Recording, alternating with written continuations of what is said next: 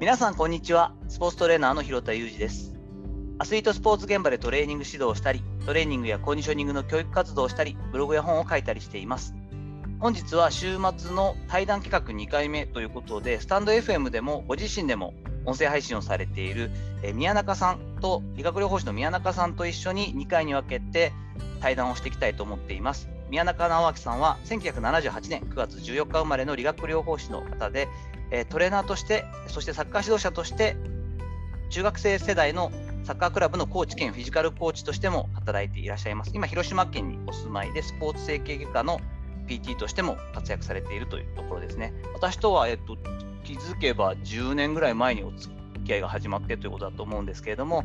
えー、そんな話を本日ちょっと聞いていけたらと思います。宮中さんお待たせしました。本日お願いいたします。はい、こんにちは。よろしくお願いします。宮中です。お願いします。はい。えっとなかなかこう対談式で話すと話しづらいところもあると思うんですけれども、はい、リラックスしてはい、やっていただければと思います。はい、ありありがとうございます。はい。と最初に理学僕はもう出会いお会いした時には理学療法士さんとしても活動されていた時期だったと思うんでお互い10個ぐらい若いんでまだ30代そこそこだったと思うんですけど、はい、そもそもなんで理学療法士になろうというふうに考えたか教えてくださいます？はい、えー、っと理学療法士になったきっかけのところをお話しさせていただきますと、まあ、私自身はもともとスポーツは小学校5年生まで野球をやってました。あね、ほほとんどの人が知らないんですけども、はいはい、それでまあ親の仕事の関係で、えー、と6年生になった時に転校したことがあって、まあ、転校先で最初に友達になった友人から、まあ、サッカーに誘われて、えー、それでサッカーを始めました。はい、まあ、それから中学校、高校、まあ、社会人になってもまあ少し続けたんですけども、選手として続けたんですけども、まあ、中学生の時までは実は教員っていうのを目指してて、えー、まあ、教員になることで、まあ、サッカーに関わり続けたいっていう気持ちを持っていました。ですが、まあ、あの高校の時に怪我をして、まあ、リハビリの通院を経験することになりまして、はい。まあ、その時に通院に付き添った母が、まあ、私の性格を、まあ、見抜いて、えーまあ、理学療法士を目指したらどうかっていう提案をいただいてすごい、えー、お母さんがおっしゃったんですね。そうなんですよ、はい。まあ、その親のしたれに乗っかってっていう感じで理学療法士になりました。へえそれでまあ通院中の担当理学療法士の先生であったり、まあ、リハビリ室の光景などを観察する中で、まあ、進路の変更を決意して、えー、今に至ってます。なるほどね、はい、なんか理学療法士のお仕事のまあ面白さ難しさって結構簡単には言えないと思うんですけど何かありますか？そうですね、まあ、私自身は理学療法士として大切にしていることっていうのが、まあ、いつまで自分自身が動ける理学療法士であること、まあ、トレーナーとしての活動をしてますけども、まあ、動けるトレーナーということをモットーにして、まあ、運動を通じて、まあ、自分と関わる方を、まあ、より良い方向に、まあ、導いていけれるようにっていうことを、まあ、大切にしながら、えー、自分自身の人生のミッションだと考えています。はい、はい、それで、えー、っと理学療法士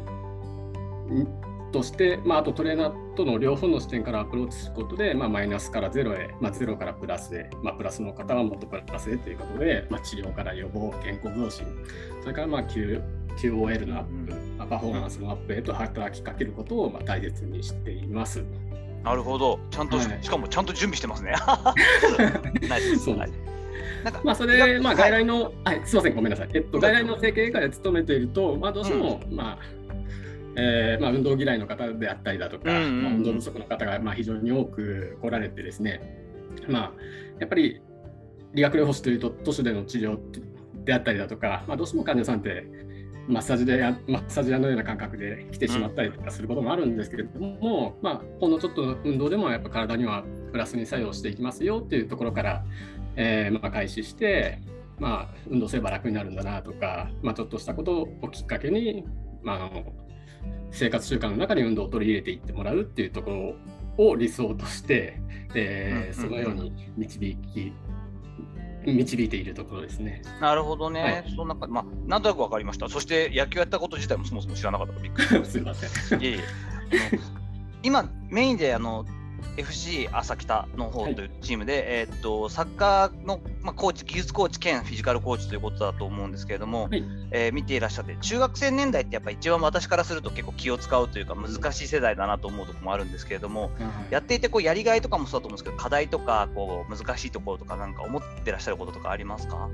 まあ、一番難しいのがやはり思春期の、えー、選手を担当するということで、まあ、選手の思いとかも、ね、あの汲み取っていきながらでもやっぱり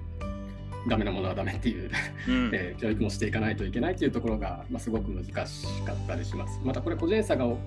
すごく大きいところなのでまずは、ね、考える引き出しを持ってない選手に対してはやっぱティーチングがあの多くしないといけないでしょうし。かといって、うん、や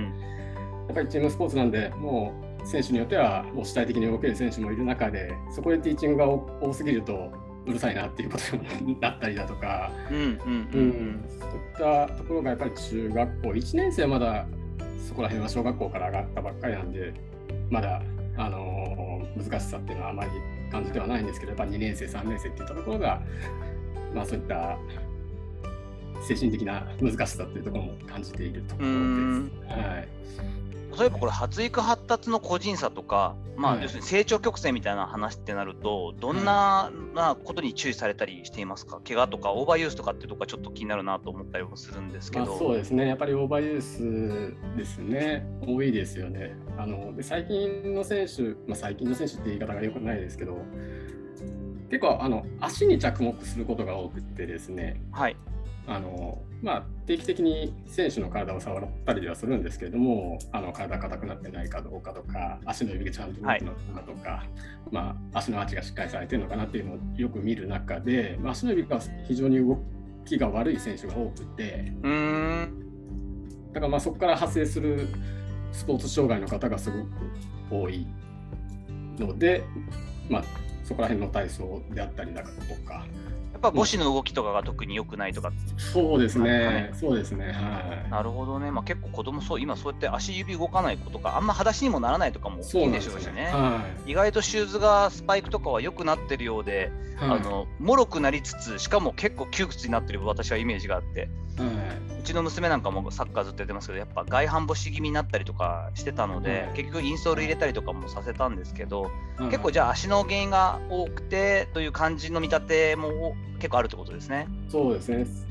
そうですね、そこはすごく感じるところですね。なるほどね。まあでもそういう意味では、スキルコーチもしていただきながら、まあその専門的な理学療法士さんとしてのその知見があって、やはりね、運動連鎖ってところもやっぱり理学療法士さんの得意分野でもあるので、そういったところを見てもらえるっていうのは、あの親御さんだったり子供にとっては結構ラッキーなことだなと思うんで、大変だとは思うんですけれども、あの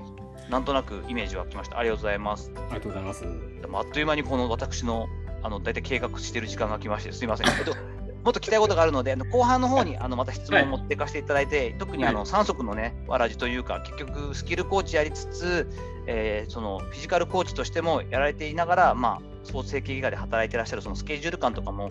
聞いてくださってる方の中でも理学療法士の方とかトレーナーの方、副業されてる方多いので、そういったことをちょっと聞きたいなと思いますので、ぜひ後半の方にもそのあたりのことをお聞かせいただければと思います。ありがとうございます。ありがとうございます。続きよろしくお願いします。お願いします。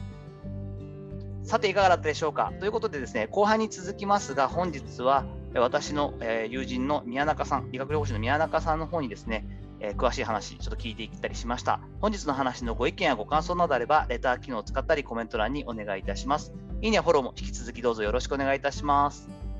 本日も最後までお聴きいただきありがとうございました。この後も充実した時間をお過ごしください。